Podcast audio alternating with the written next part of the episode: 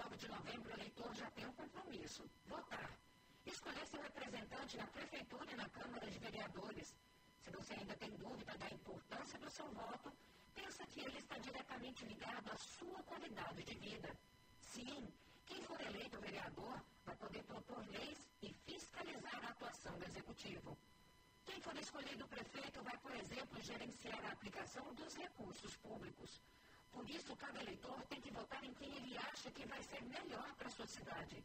Para o professor de Direito Constitucional, Matheus Pimenta, é muito importante que ninguém abra mão desse direito.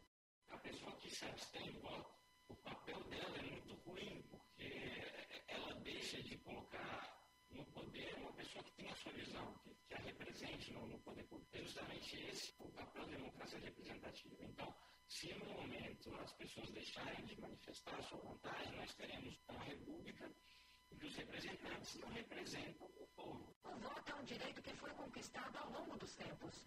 Para se ter uma ideia, no Brasil, as mulheres foram às urnas escolher seus candidatos pela primeira vez em 1932. Um marco na história da democracia do país. Nessas eleições, 148 mil pessoas estão aptas a votar. O voto é obrigatório para cidadão acima de 18 anos e opcional para acima de 70 anos e jovens acima de 16 e menores de 18 anos.